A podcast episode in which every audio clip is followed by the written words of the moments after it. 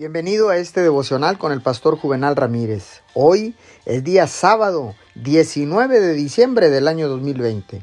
La palabra dice en el libro de Juan capítulo 15 verso 7, si permanecen en mí y mis palabras permanecen en ustedes, pidan lo que quieran y se les concederá.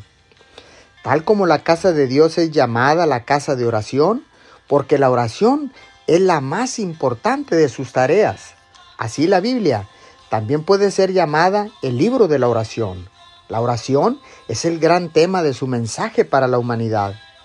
A medida que la palabra de Dios mora abundantemente en nosotros, somos transformados.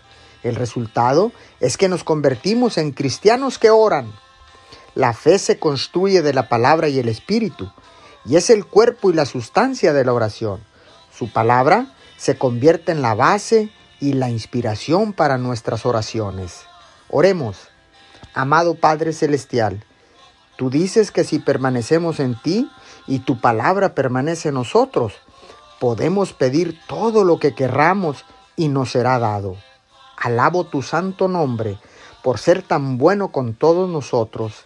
Te damos gracias en el nombre de Jesús. Amén y amén.